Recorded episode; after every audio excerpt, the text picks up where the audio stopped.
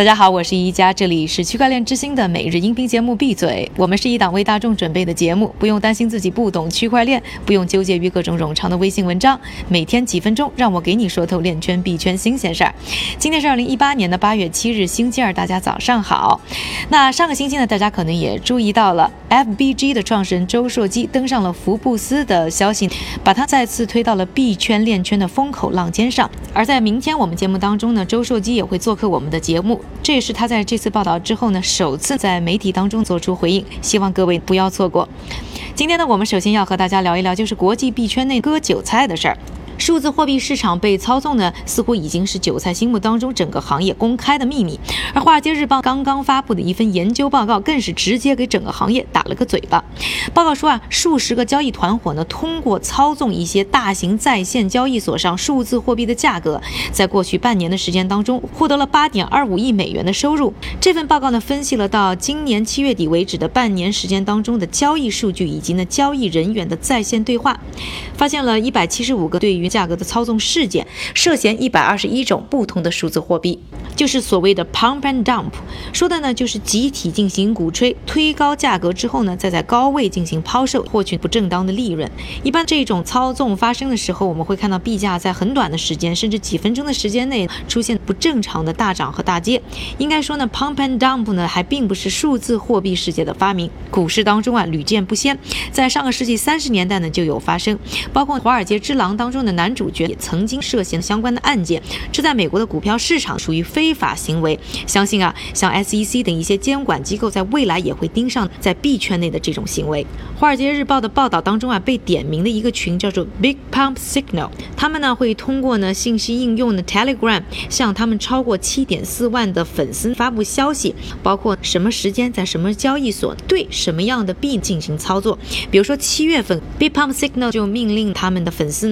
在美美东时间下午三点，在币安交易所集体购买一种名叫 Cloak Coin 一个不起眼的币，让 Cloak Coin 的价格呢一下子飙升了百分之五十，达到五点七七美元。随后在两分钟内暴跌近一美元。整个过程当中执行了六千七百笔交易，价值一百七十万美元。但要知道呢，这个币啊，在此之前一个小时的时间里呢，几乎没有任何交易。华尔街日报呢还表示，Big Pump Signal 在他们的观察期间当中呢，陆续有二十。六次类似的价格操纵事件，交易量呢高达两点二二亿美元。说完了割韭菜的事儿呢，我们再说一说远方的事儿。远到哪里？远到太空。我们来谈一谈呢航空领域啊区块链的一些开发应用。去年，美国国家航空航天局 NASA 批准了一笔三十三万美元的研究基金，用于开发依赖区块链而不需要人类干预的自动航天系统 RNCP。钱虽然不多啊，只有三十三万美元，但 NASA 呢也算就此进入了链圈。现在呢，NASA 还没有公布具体的项目推进时间表。他们正在探索如何通过智能合约，能让机器在恶劣的太空当中可以自主的运转。另一个去年呢盯上区块链的呢，还有欧洲航天局。不过呢，他们更关注的是如何利用这一项区块链的技术来简化内部的管理流程，而不是在太空当中的应用。去年呢，他们内部出了一份报告，分析了内部使用区块链的利和弊，包括在物流、支付、数据获取、访问权限，甚至投票等等不同的场景之下的可能性。更有意思。的是，这些讨论都被放在了太空四点零时代的大背景下。而除了传统的玩家，区块链和 ICO 也刺激了一批这个领域的初创企业诞生。首先就要说出现在我们区块链之星当中的比特币第三个开发者 Jeff Garzik 和著名投资人 Tim Draper 支持的太空链，希望通过太空提高区块链的安全性，而且已经发射了一个卫星。其中还有就是出现在我们纪录片系列区块链之星当中的 Blockstream，去年他们宣布了自己的卫星项目，还发射了卫星，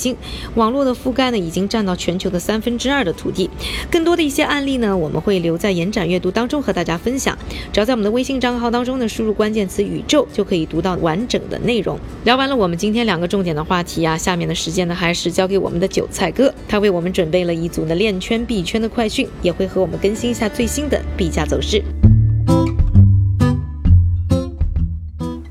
好的，还是感谢一加的分享。接下来又是韭菜我的快讯时间。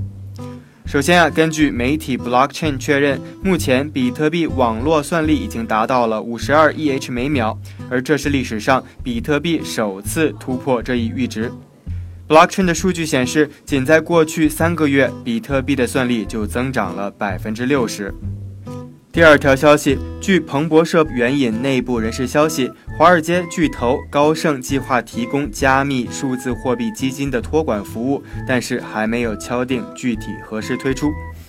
第三条消息，韩国基因公司将与当地大数据公司合作，创建基于区块链的数据平台。第四条消息，Coinbase Commerce 发布了产品插件，允许商家直接接受数字货币支付。第五条消息，最近有媒体误读星巴克与纽交所母公司合作，而星巴克做出回应说，目前不会接受数字货币支付。接下来我们再来看看链圈和币圈有哪些新报告。根据 Statista 统计，2017年比特币 ATM 的数量翻了两番，而且仍在上升。数字货币 ATM 制造业发展迅猛，年底将有五千台加密货币 ATM 投入运行。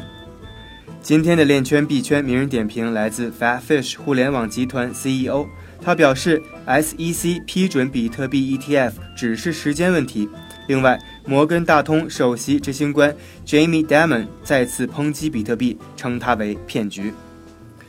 最后，我们还是来关注一下币价的走势。根据 Coin Market Cap 的数据，截至北京时间八月七日零点的二十四小时里，排名前一百的数字货币现在依旧在普遍下滑，而逆势而上的少数货币中，Holo 涨幅超过了百分之四十。这是一个承载分布式应用的计算网络平台。